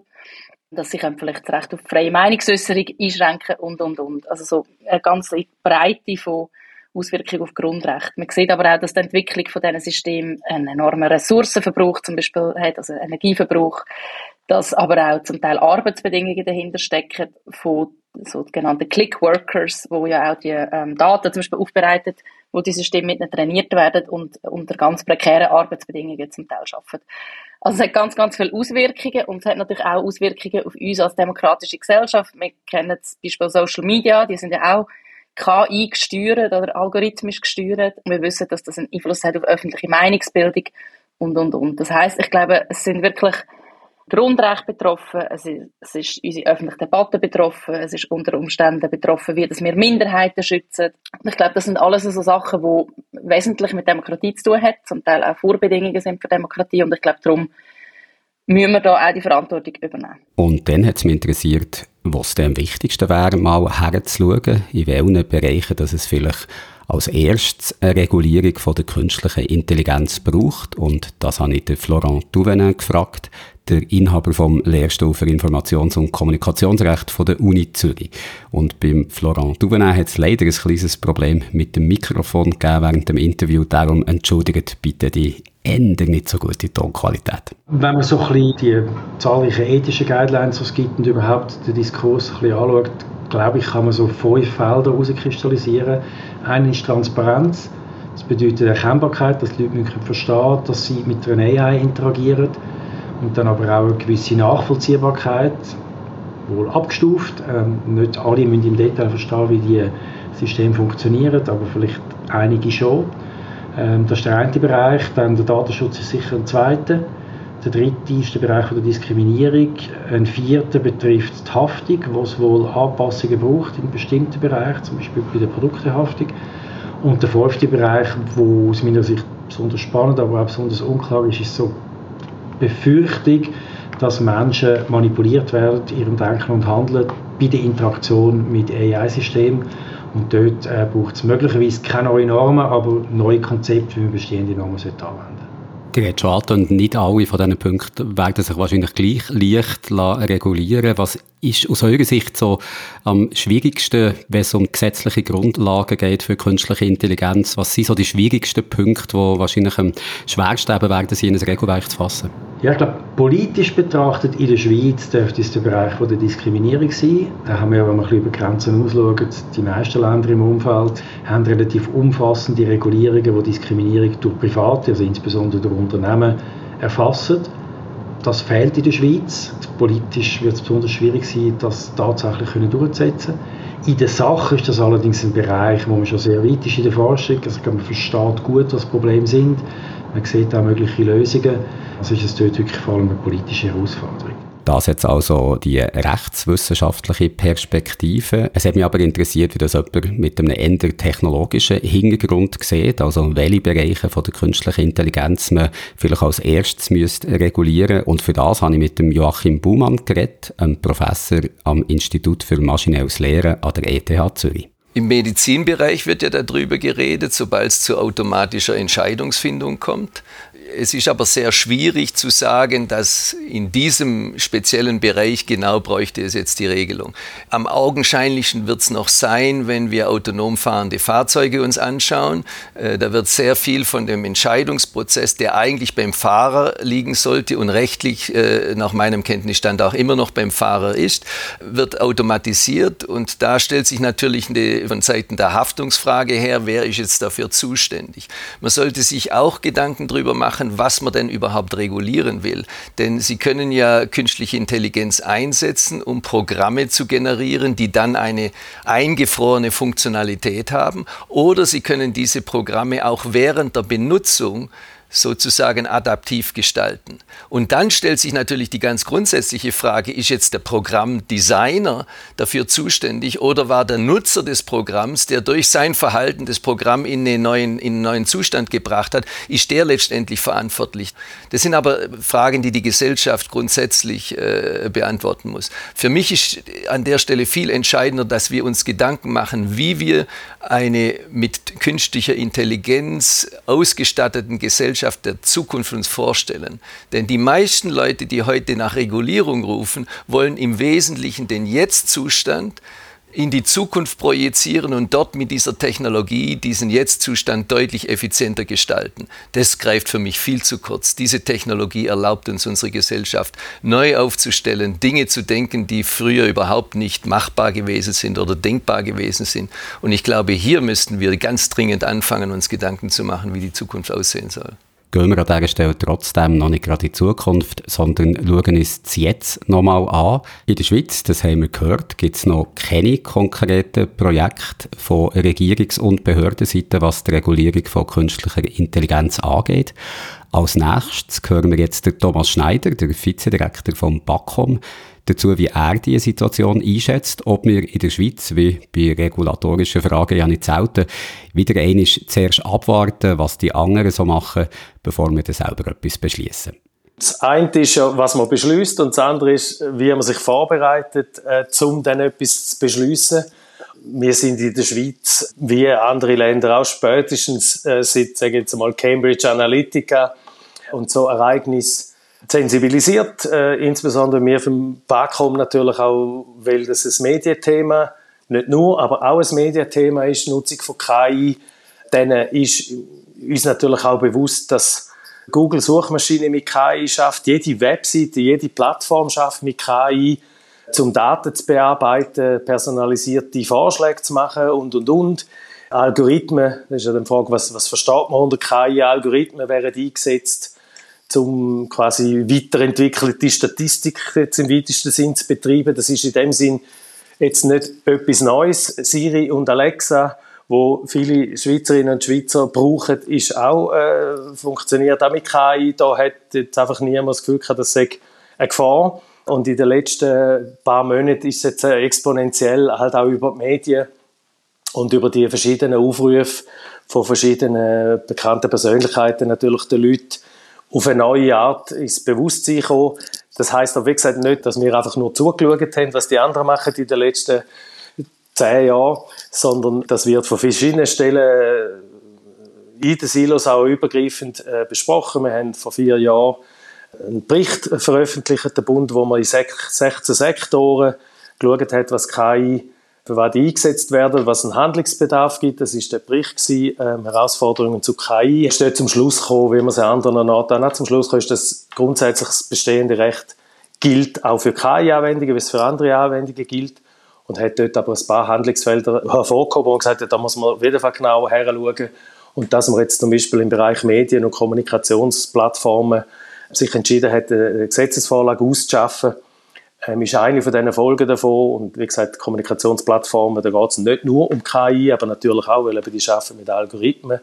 In ganz verschiedenen Bereichen in der Schweiz ist man das am anschauen. Im US stellen sich Urheberrechtsfragen, wenn man ja jetzt in letzter Zeit mit diesen künstlich generierten Bildern und so verstärkt diskutiert. Es stellen sich Fragen im Finanzbereich, was kann man, muss man dort machen, äh, Energiemanagement, überall wo KI eingesetzt wird, schaut man, lange die bestehenden Grundlagen, lange die nicht und dann ist natürlich die grosse Frage, was kann man, soll man in den einzelnen Sektoren lösen, also im Gesundheitswesen, was kann man mit den bestehenden Gesetzen, mit den bestehenden Institutionen, wie kann man die vielleicht weiterentwickeln? Oder braucht es eine horizontale Regelung wie die, wo jetzt die EU äh, schon seit Jahren auch daran arbeiten, ist der sogenannte AI Act. Im Europarat haben die 46 Mitgliedsländer gefunden, es braucht zusätzlich zu sektoriellen sogenannten Soft also Empfehlungen und diesen Konventionen wie die Menschenrechtskonvention und anderen braucht es Konvention oder will man eine Konvention, wo man KI-spezifisch Grundprinzipien festlegt in Bezug auf Menschenrechte, Demokratie und, und Rechtsstaatlichkeit. Aber das im Bewusstsein, dass es wird eine Vielzahl von Instrumenten brauchen, um diesen verschiedenen Nutzungsarten und Formen und Einsetzungskontext von KI gerecht zu werden. Trotzdem nochmal nachgefragt, sind in der Schweiz spezifische KI-Richtlinien irgendwo schon in Planung? Also ist da schon etwas am tun, wo man nächstens damit rechnen kann, dass etwas passiert? Die Antwort ist Jein. Wie gesagt, das schauen das alle an, ihren äh, Kompetenzbereichen, man ist miteinander in Kontakt. Jetzt auf einer horizontalen Ebene macht es Sinn, dass man abwartet, was die EU jetzt, wenn es sich dann einigt, was in den nächsten ja, es kann eine Weile gehen, vielleicht heißt spätestens bis nächsten Frühling sollte passieren, was in dem AI-Act drinsteht. Es macht Sinn, da abzuwarten, weil man nicht will oder das Gefühl hat, wir können nicht etwas völlig anders machen wie die EU oder etwas, sicher nicht etwas machen, was nicht kompatibel ist mit dem, was die EU macht. Das heißt nicht, dass man alles gleich muss machen. Und der Europarat, das Abkommen, das wird auf der Prinzipienebene verbindlich sein, wenn man das dann unterzeichnet. Und äh, auch dort sind wir jetzt in diesen Verhandlungen. Wir haben jetzt die erste Lesung gehabt und das ist komplex, weil natürlich eben auch Länder dabei sind, wo man auch will dabei haben, wie Amerika, Japan, Kanada und andere, Israel, Mexiko und so weiter, wo, wo auch keine gewisse Rolle spielen und weil man will möglichst eine globale Lösung haben auf der Prinzipienebene, wo man dann in den verschiedenen einzelnen Systemen den Unterschied kann, in verschiedenen Formen kann umsetzen Sprich, auf der horizontalen Ebene ist man der Meinung, dass man international dort, wo man kann, mitmacht, dass das mitprägt und mitverfolgt und gleichzeitig dann schon überlegt, was das für uns auf nationaler Ebene könnte bedeuten, aber dass man jetzt nicht da will vorpreschen mit einer nationalen Lösung, zumal wie gesagt, die EU die einzigen sind, wo überhaupt an einem konkreten Gesetzestext dran sind. Alle anderen von den Engländern, die Amerikaner, Kanadier und alle anderen Länder sind machen es gleich wie wir. Die schauen, was läuft, überlegen sich, was macht für uns Sinn. Also wir sind da in bester Gesellschaft mit dieser Haltung. Trotzdem bleibt die Frage, ob man nicht vielleicht auch in der Schweiz schneller müsste vorwärts machen in Sachen KI-Regulierung. Eine Frage, die ich zuerst Angela Müller von Algorithm Watch Schweiz habe gestellt ich glaube, abwarten wäre der falsche Ansatz. Aber ich glaube, wir müssen beides machen. Ich glaube, wir müssen jetzt ähm, regulieren, im Sinne von Regeln setzen. Das regulieren heißt ja nicht verbieten, sondern das heißt, dass wir Bedingungen festlegen, unter denen die Systeme sollen entwickelt und halt eingesetzt werden, wenn es Auswirkungen hat auf, auf uns als Gesellschaft. Und gleichzeitig natürlich offen sein, auch nachher zu bessern, oder? Also wenn sich Sachen entwickeln, dass man natürlich nicht sagt, man macht jetzt etwas, was für die nächsten 50 Jahre Geltung hat, sondern dass man dort auch natürlich ja, bereit ist, weiterhin zu lernen. Aber ich glaube, was wir nicht machen, ist jetzt abwarten oder sozusagen auf einen ersten, noch grösseren Skandal warten irgendwie in der Schweiz. Wir haben auch schon genug sozusagen Beweis, dass, dass es die Auswirkungen gibt. Wir haben Kindergeldskandal zum Beispiel in den Niederlanden gehabt, wo ganz diskriminierend war, wo Menschen in Ruin getrieben hat. Es hat zu Fremdplatzierungen von Kindern geführt. Wir haben gesehen Chatbots, die Stereotypen widerspiegeln, die Auswirkungen haben auf das Wohlbefinden der Menschen. Wir sehen, was auf Social Media passiert mit ähm, gewissen politischen Inhalten, die polarisieren im Polizeibereich, am Arbeitsplatz etc., also was das für Auswirkungen hat auf Menschen, die sich vielleicht manchmal ein bisschen weniger gut wehren können oder wo schon auch schon ein Machtverhältnis um ist. Ich glaube nicht, dass wir noch mehr Beweis brauchen, dass die Systeme können wirklich wesentliche Auswirkungen haben auf Menschen. Und ich glaube, darum wäre Abwarten der falsche Weg. Und jetzt hören wir, was Judith Belesch von der Swico zur Frage sagt, ob man in der Schweiz vielleicht schneller vorwärts machen mit der KI-Regulierung. Ja, das ist natürlich immer eine Gratwanderung. Man weiß nie, ob man zu früh oder zu spät ist. Aber ich denke, man muss ja nicht unbedingt immer nur schauen, was Ausland macht. Wir können für uns schauen, ob eine Regulierung Sinn macht und was wir damit erreichen wollen. Und im Moment ist die Situation extrem dynamisch mit dem ChatGPT, mit dem AI. Das ist jetzt wirklich bei den Leuten angekommen, auch in der Politik. Und plötzlich schreien alle nach Regulierung. Aber immer wenn ich frage, ja, was wollen ihr denn regulieren? Was ist denn das Problem? Dann fällt es total an Anknüpfungspunkt. Ich glaube, da schwingt irgendwo einfach eine Angst mit, dass es uns völlig die, äh, die Kontrolle könnte entgleiten über die AI.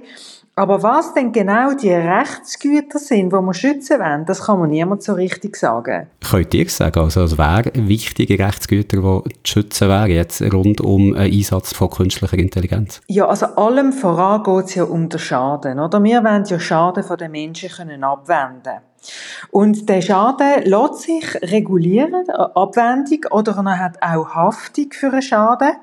Das ist aber nicht unbedingt technologiespezifisch. Also wir haben heute schon geregelt, was passiert, wenn jemand Schaden kommt, völlig egal mit welchem Instrument oder mit welcher Technologie. Von dem müssen wir nicht abweichen, nur weil es um AI geht. Was wir könnten präzisieren ist, wer trägt Verantwortung? Weil da haben wir wirklich tatsächlich ein bisschen einen Blindspot, so äh, ein toter Winkel, wenn AI irgendetwas macht und ein Mensch kommt Schaden. Wer hat denn die Schuld? Oder die Schuldfrage ist nicht geregelt, weil die AI, das ist ja nur eine Maschine. Also ist es der Mensch, der die entwickelt hat, oder ist es das Unternehmen, wo sie eingesetzt hat, unsachgemäß, oder ist es nochmal irgendeine Konsumentin oder ein Konsument, der das falsch angewendet hat? Und zur gleichen Frage, vorwärts machen mit Regulierung in der Schweiz oder besser noch zuwarten, da hören wir jetzt auch noch die beiden Leute aus der Wissenschaft. Der Joachim Baumann, der Informatikprofessor von der ETH Zürich und zuerst der Florent Duvenin von der Uni Zürich. Die Schweiz hat schon länger den Ansatz, man kann fast sogar sagen, eine Tradition, eben zu warten und zu schauen, ähm, was sich über die Zeit als sinnvolle Lösung herauskristallisiert. Und ich glaube, das macht im Prinzip auch in dem Bereich da Sinn, vielleicht sogar ganz besonders viel Sinn, weil sich die Technologie da doch sehr, sehr rasch weiterentwickelt. Und Gefahr groß ist, vor allem mit dem Ansatz, den die EU jetzt wählt, dass man im Zeitpunkt X äh, äh, legiferiert und dann im Zeitpunkt X plus zwei Jahre eigentlich schon an den realen Problemen vorbeigeht. Insofern glaube ich, ist das Abwarten nicht verkehrt.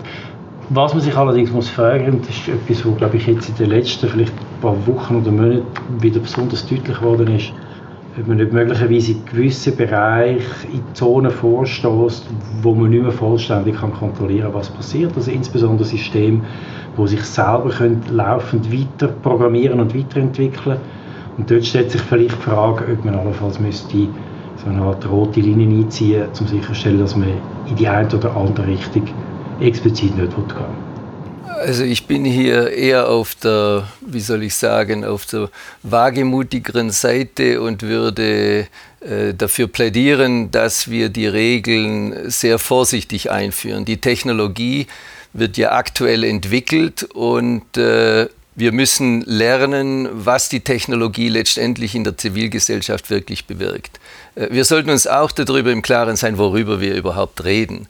Äh, das, was heute als künstliche Intelligenz in den Medien propagiert wird, ist im Wesentlichen maschinelles Lernen.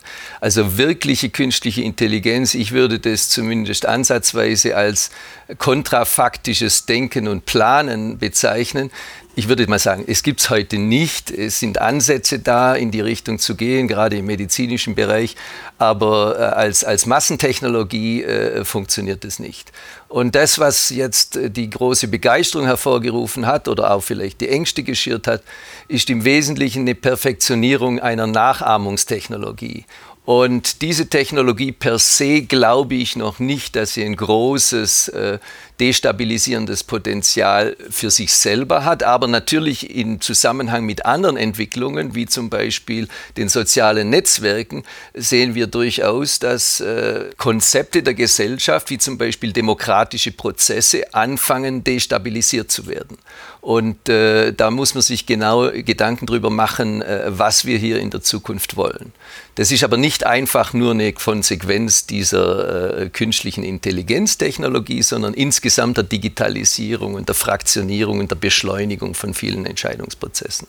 Jetzt haben wir schon ein paar Mal gehört, es gibt schon bestehende Gesetze, die man auch auf künstliche Intelligenz anwenden könnte. Die Frage ist natürlich, länger die Gesetze? Vielleicht braucht es gar keine zusätzliche Regulierung. Auch das habe ich meine verschiedenen Interviewpartner gefragt und die Antworten hören wir jetzt.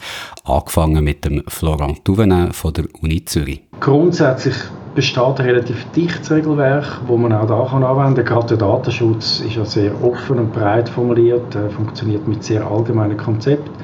Das lässt sich ohne weiteres auf den AI-Kontext anwenden. Die Frage, die sich dort vielleicht eher stellt, ist, wenn man die Normen anwendet, ob man dann wirklich zu sinnvollen Resultaten kommt.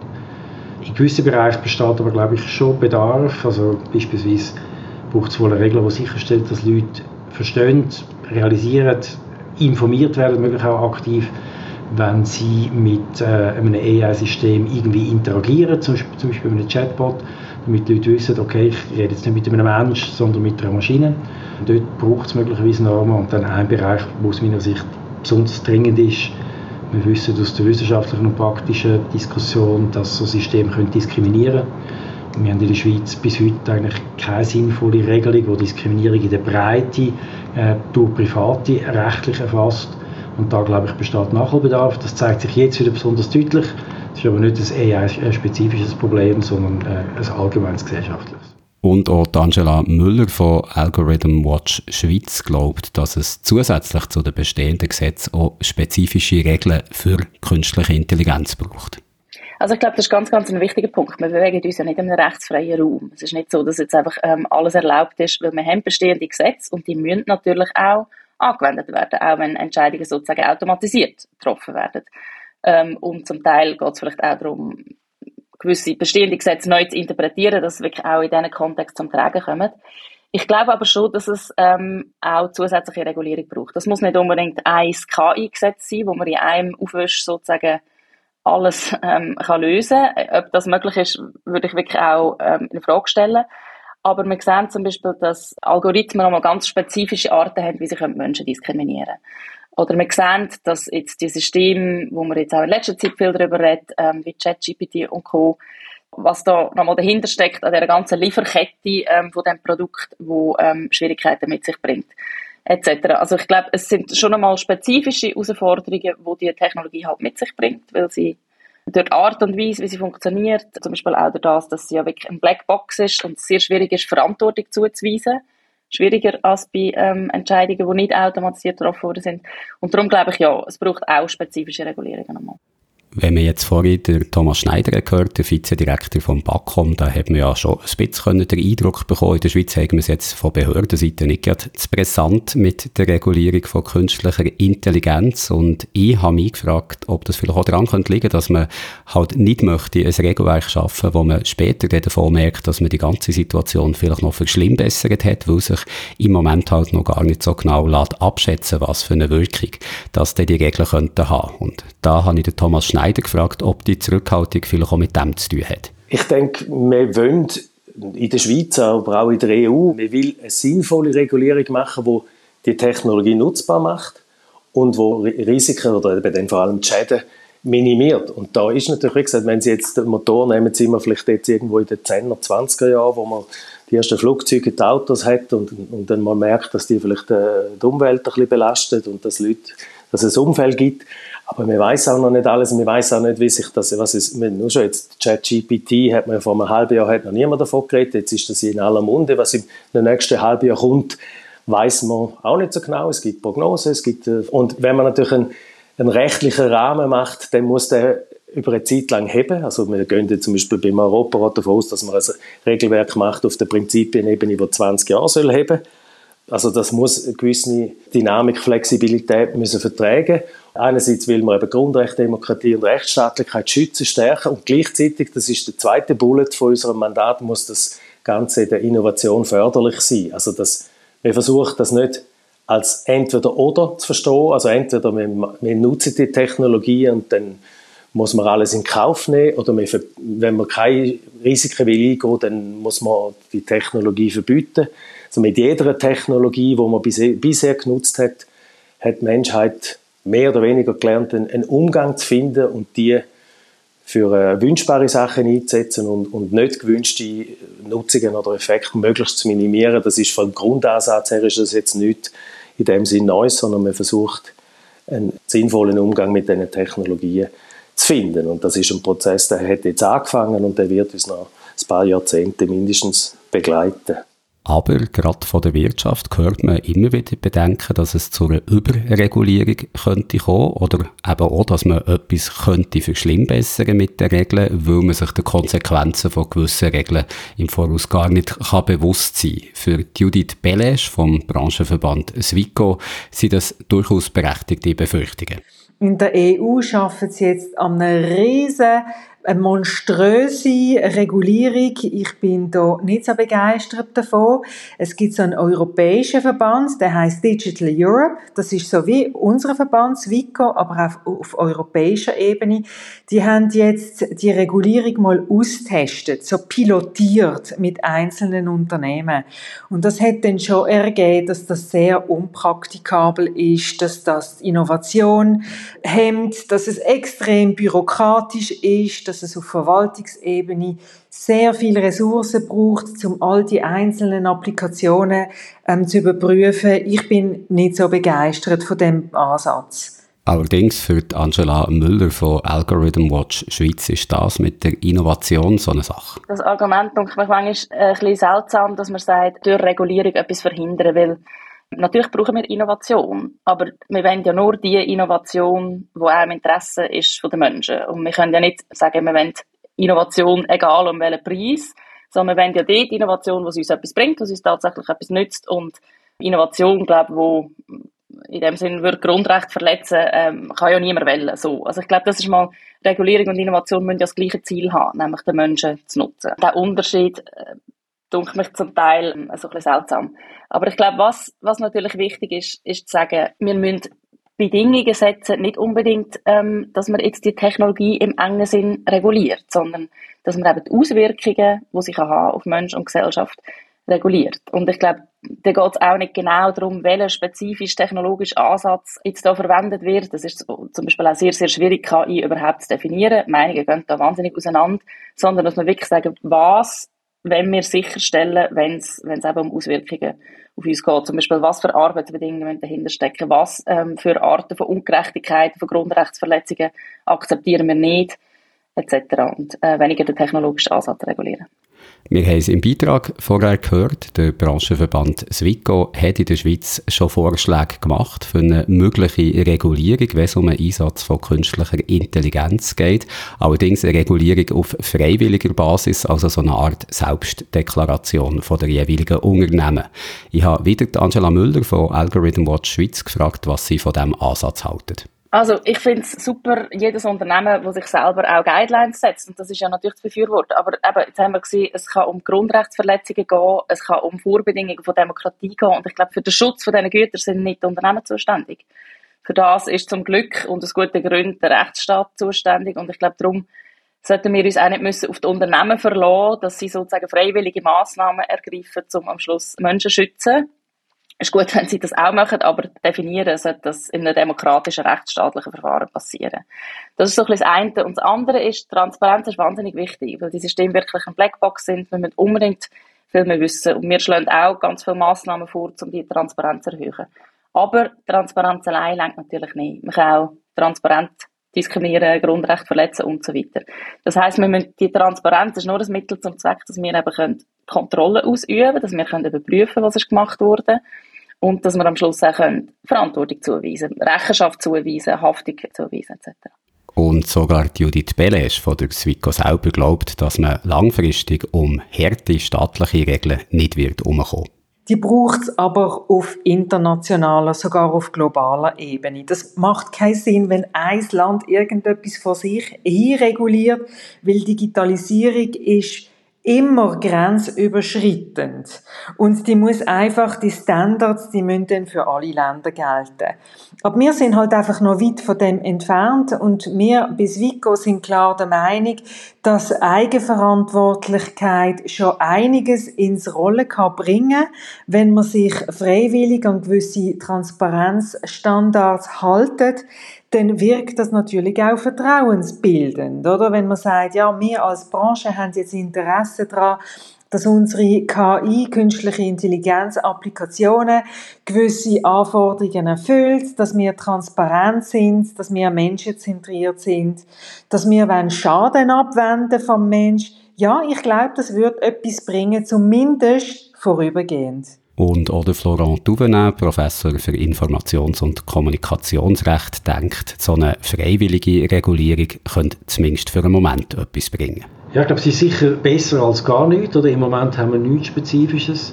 Ich denke, wo die Entwicklung mittelfristig an sollte, wäre, dass man gewisse Fragen in technischen Standard definiert. Und die Standard dann beispielsweise, wenn irgendeine Haftungskonstellation eintritt, angezogen werden können von den Gericht, zum feststellen, hat jetzt das Unternehmen die allgemein anerkannten Standards eingehalten, um zum Beispiel das Verursachen von einem Schaden durch einen Pflegeroboter oder so zu verhindern.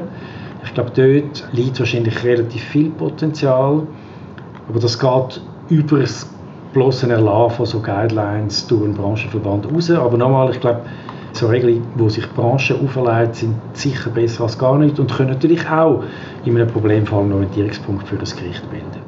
Was wir vorhin im Beitrag auch haben gehört, ist, dass die EU sich überlegt, bei der Reglementierung von künstlicher Intelligenz so einen risikobasierten Ansatz zu wählen, dass man also verschiedene Anwendungen unterscheidet und je nachdem, wie viel Risiko man denen zuschreibt, soll sie unterschiedlich reglementiert oder vielleicht sogar ganz verboten werden. Da hat es mich von Thomas Schneider, dem Vizedirektor vom BACOM, interessiert, was er von diesem Ansatz haltet. Also, dass man eine Regulierung auf Basis von der zu erwartenden oder bereits registrierten Schäden oder Gefahrenpotenzial macht, ist sicher sinnvoll. Da gibt es dann aber auch verschiedene Möglichkeiten. Man kann das mehr ex ante machen, wie das die EU insbesondere sich darauf fokussiert. Das heißt, man kann von zu erwartenden Risiken ausgehen oder man kann es mehr ex post machen, indem man mal schaut, ja, was sind denn die Schäden, die effektiv auftreten? Sind die so, wie man es erwartet hat oder sind die größer oder kleiner oder anders? Dass man sich aber sagt, man will nicht einfach alles gleich regulieren, sondern in Abhängigkeit von, von Risiko und Schadenpotenzial, das macht sicher Sinn. Und es geht eben nicht um die Anwendung an sich, sondern es geht insbesondere eben um den Kontext.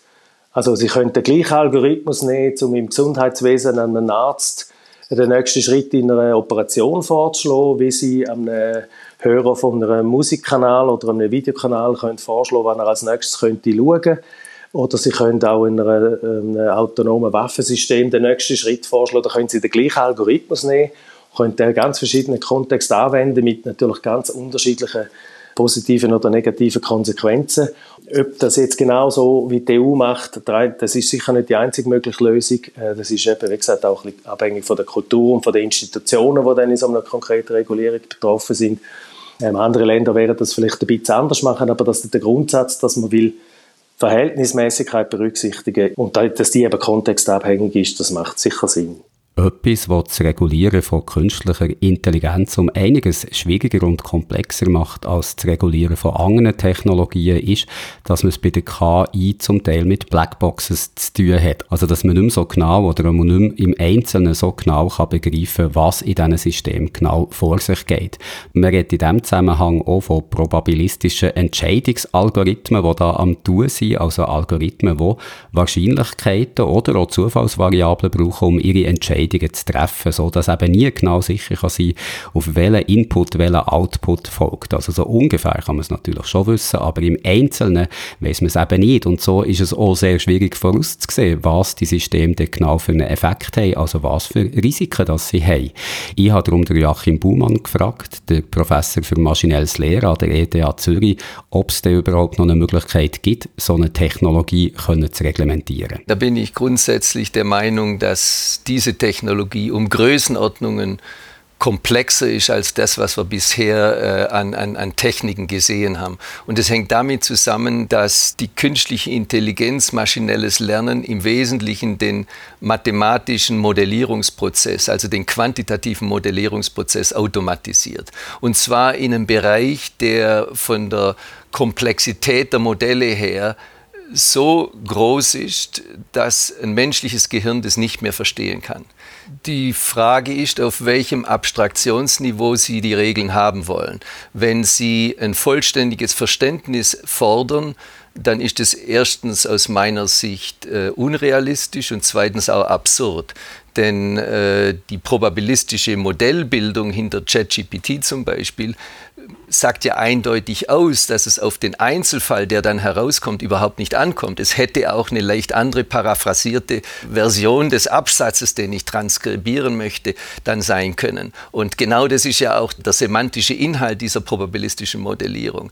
Also hier stellt sich nicht mehr die Frage, äh, ob ich das Einzelergebnis bewerten will, obwohl auch das Einzelergebnis dann zur Entscheidungsfindung führt, sondern ob ich zum Beispiel die probabilistische Modellbildung irgendwie bewerten kann. Und dort haben wir noch große Probleme. Aber Judith Belesch vom Branchenverband Zwico glaubt, dass das Publikum gar nicht ein genaues Verständnis von diesen Technologien braucht, was da im Hintergrund alles am Laufen ist, um über die Risiken können aufgeklärt zu werden. Und sie vergleicht das mit Medikamenten.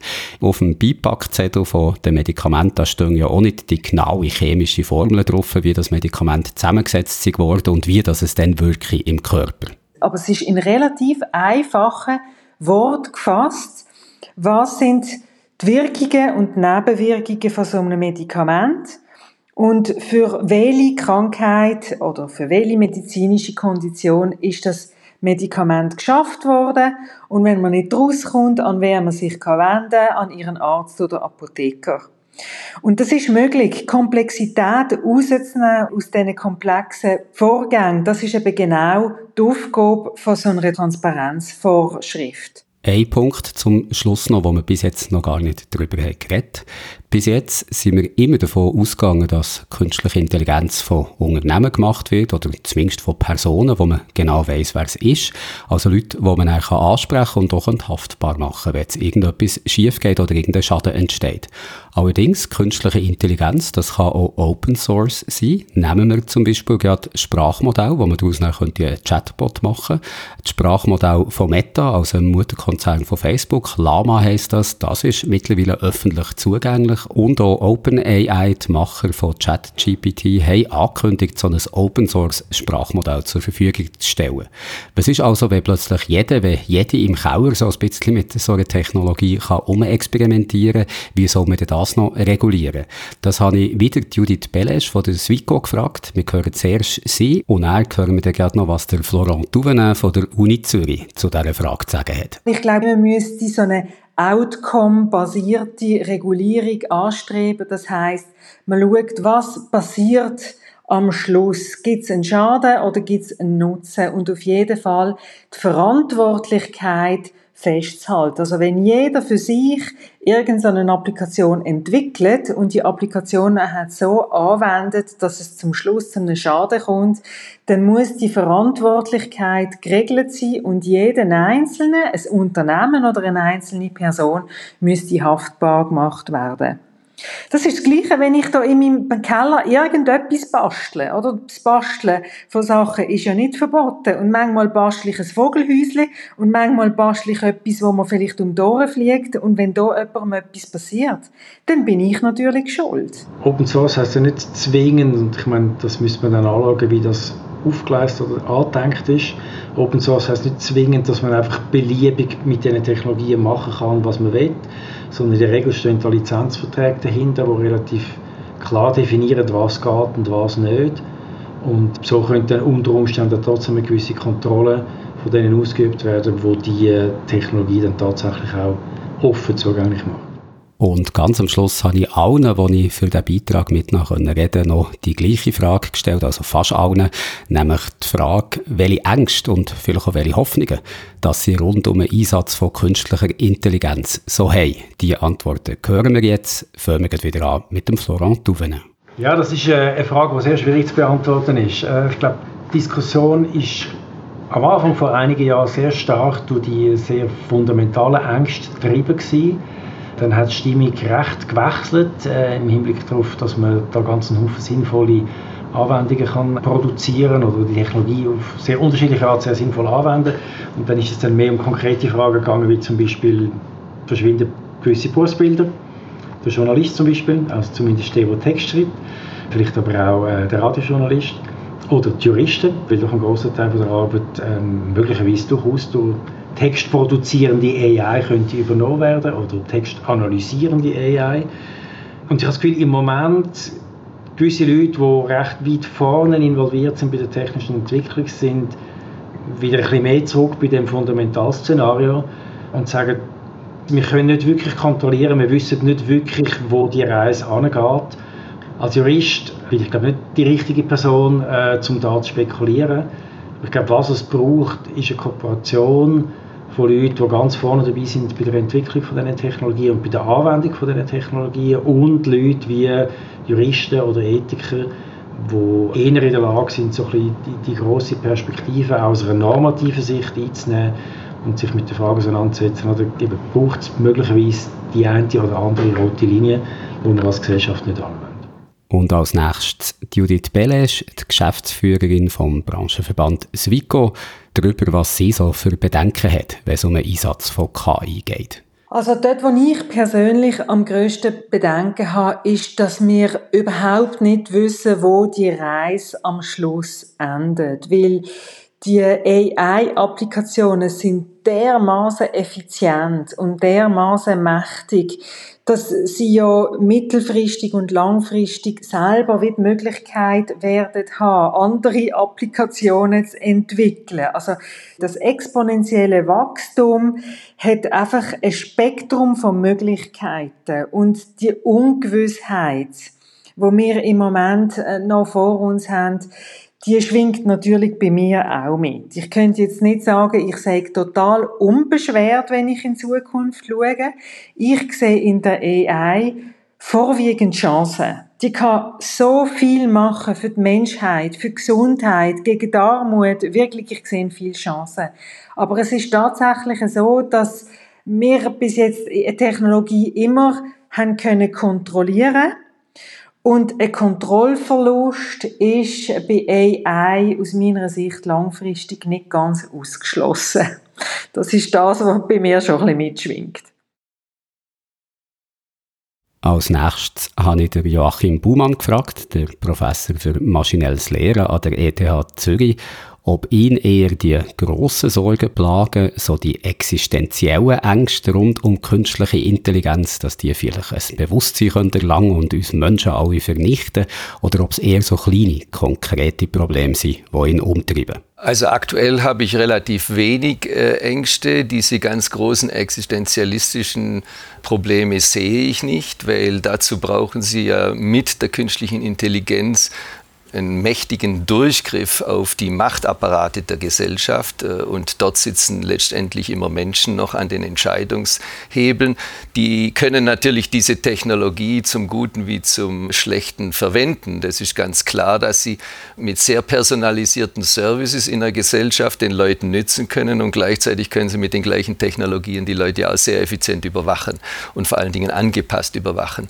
Also hier muss man die Technologie sicher genau sehen, in welchem Kontext Kontext sie eingesetzt wird und als Gesellschaft sich darüber im Klaren werden, was man damit erreichen will. Ich glaube, dass diese Technik einen Paradigmenwechsel in der Menschheitsgeschichte darstellt und sie uns sehr viel Anlass gibt, über uns selber nachzudenken. Äh, wenn wir uns als Wesen definieren, die im Wesentlichen denken können, dann werden wir diesen Kampf verlieren die Maschinen werden nach diesen Wertmaßstäben deutlich besser werden als wir. Und es hängt allein damit zusammen, dass die Speicherkapazität um Größenordnungen größer ist als beim Gehirn und gleichzeitig die Realität eben diese hohe Speicherkapazität erfordert für viele Aufgaben, die wir erledigen müssen.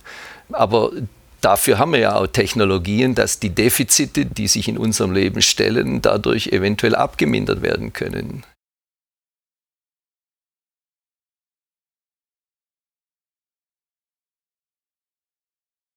Und jetzt noch Angela Müller von Algorithm Watch Schweiz zur Frage, welches das ihre grösste Angst ist, wenn es um den Einsatz von künstlicher Intelligenz geht. Dass es Ungerechtigkeit weiter verschärft. Dass es die werden profitieren, die jetzt schon in dem Sinn privilegiert sind und die werden nicht davon profitieren, die eben jetzt schon in dem Sinn ungerechter behandelt sind in unserer Gesellschaft.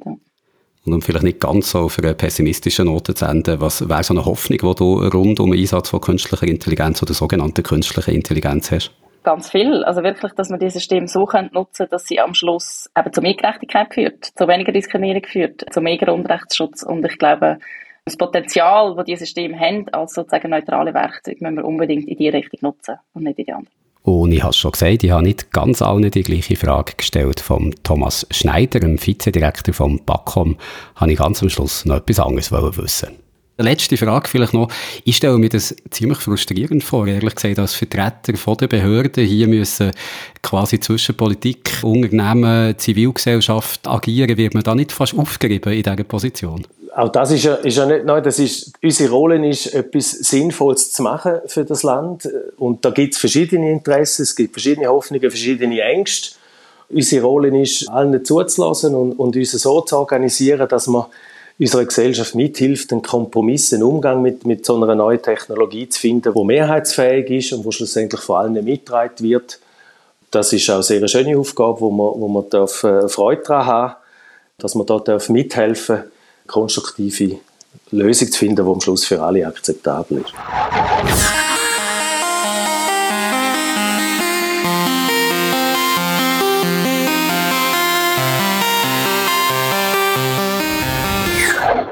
Soll ich zum Abschluss noch schnell sagen, wo ich für meinen Beitrag von dieser Woche überall mit künstlicher Intelligenz habe geschafft? Also eben so im Sinn von einer Transparenzpflicht, wie es da die KI-Regulierung ja gerne mal fordert. Unbedingt, wir sind da für Eigenverantwortung.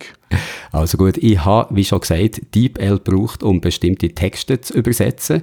Dann habe ich auch noch ChatGPT gebraucht, um einen Vorschlag für Synonym zu machen, wenn ein Wort oder ein Satz mal ein bisschen kompliziert hat.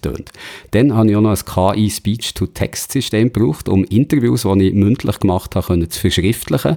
Und jetzt kommt dann später vielleicht auch noch eine KI zum Einsatz, wenn ich für die Produktion von diesem Podcast einen Dienst verwende, der so Lautstärkenunterschiede ein bisschen ausgleichen kann. Und wer weiß, vielleicht brauche ich auch diese Woche nochmal den Bildgenerator mit Journey, um ein Bild für die Podcast-Ausgabe zu machen. Allerdings wird es diesmal nicht eins mit einem Beduin drauf sein, denke ich. Das ist also so die Selbstdeklaration von meiner Seite. Jetzt würde es mich noch interessieren, wie sieht es bei dir aus? Hast du für deinen Beitrag auch irgendwie KI gebraucht? Ja, eigentlich sehr ähnlich. Also ich habe auch DeepL gebraucht zum Übersetzen und ich bin schockiert gewesen. Ich habe in einem Satz zum ersten Mal zwei wirklich gravierende Fehler gefunden gehabt. Ich habe ChatGPT gebraucht äh, zum Transkribieren. Das, es gibt so eine Funktion, wo man kann äh, MP3 aufladen und dann wird das äh, transkribiert. Und ich habe ChatGPT gebraucht zum Generieren von Fragen für das Interview. Hatte ich aber dann gerade wieder weggerührt, weil die sind so grottenschlecht gewesen. Und ich brauche auch das gleiche Tool wie du, um äh, die Lautstärke zu korrigieren am Schluss. Also das vielleicht um die ganze Ängste ein. Künstliche Intelligenz macht uns alle überflüssig. Nochmal so ein bisschen zu relativieren. Künstliche Intelligenz kommt eigentlich schon an ganz, ganz vielen Orten zum Einsatz. Ich bin sicher, wenn wir jetzt mal alle Arbeitsschritte genau würden anschauen, haben wir da sogar noch mehr Sachen gefunden, wo irgendwie KI dran ist beteiligt gewesen. Dann machen wir doch am Schluss aber noch ganz selber den Ausblick auf die nächste Woche. Das übernimmst am besten du, Peter, weil du hast dich ja mit dem Thema von nächster Woche beschäftigt. Nächste Woche geht es um äh, neue Verschlüsselungsmethoden. Die Verschlüsselung, die wir jetzt brauchen im Alltag, äh, wirklich an unglaublich vielen Orten, die ist nicht mehr sicher, wenn der Quantencomputer kommt. Und der kommt, da sind sich praktisch alle Expertinnen und Experten einig. Wann der genau kommt, das weiß niemand. So zwischen 10 und 30 Jahren. Es steigt einfach die Wahrscheinlichkeit, je weiter weg dass man geht. Und wir reden dann auch wieder mal über Primzahlen, weil die spielen heute die zentrale Rolle bei der aktuellen Verschlüsselung, aber Primzahlen sind angezählt. Primzahlen ist immer wieder schön, wenn die im Podcast vorkommen. Ich freue mich schon auf nächste Woche. Bis dann, habt eine gute Zeit. Tschüss zusammen. Ade miteinander.